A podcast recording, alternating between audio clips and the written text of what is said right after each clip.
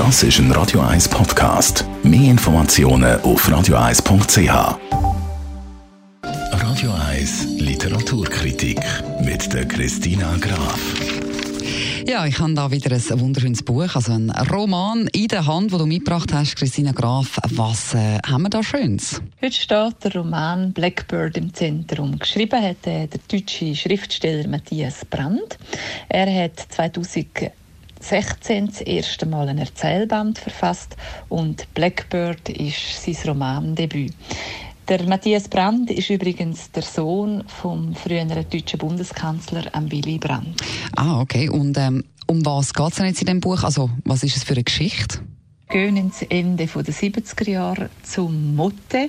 Der Motte heißt eigentlich Morten Schumacher, ist ein 15-jähriger Teenager und Plötzlich kriegt er einen Telefonanruf und nichts mehr ist in seinem Leben so, wie es war. Er erfährt nämlich, dass sein allerbester Freund, der Bogi, plötzlich sehr schwer erkrankt an Krebs und das schüttelt auch das Leben von Motte völlig durch.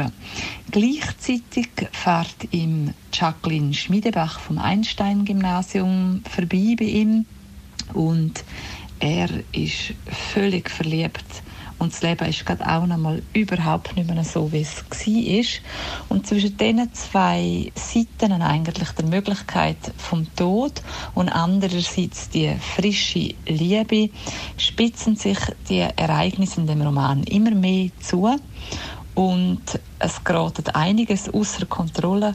Glücklicherweise hat er die richtigen Leute um sich, wo auch richtige Entscheidungen getroffen werden oder er richtige Entscheidungen trifft. Und er schaut allem mutig ins Gesicht und hat natürlich noch die frische Liebe, die ihn auch sehr mhm. beschäftigt. Was für eine Sprache oder eher was für einen Ton nutzt Matthias Brandt und wie funktioniert es? Also was ist dein Fazit?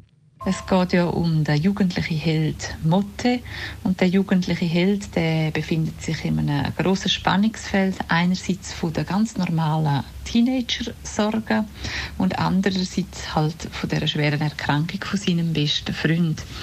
Der Matthias Brandt trifft so den Ton von einem Teenager sehr gut, also man erkennt das sehr gut wieder. Auch die Zeit von Ende der 70er Jahre beschreibt er sehr passend, so die Jahre ohne das Handy und so weiter.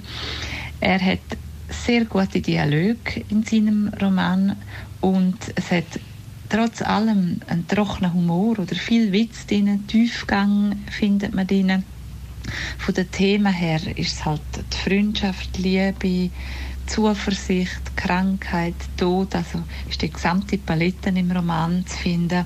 Es ist sehr spannend geschrieben und es bleibt einem noch lange in Erinnerung, wenn man das Buch gelesen hat, wenn man den Roman gelesen hat. Das klingt sehr gut. Vielen Dank, Christina Graf. Sie können übrigens Ihre Literaturtipps auch immer nochmal in Ruhe nachlesen als Podcast auf radio1.ch.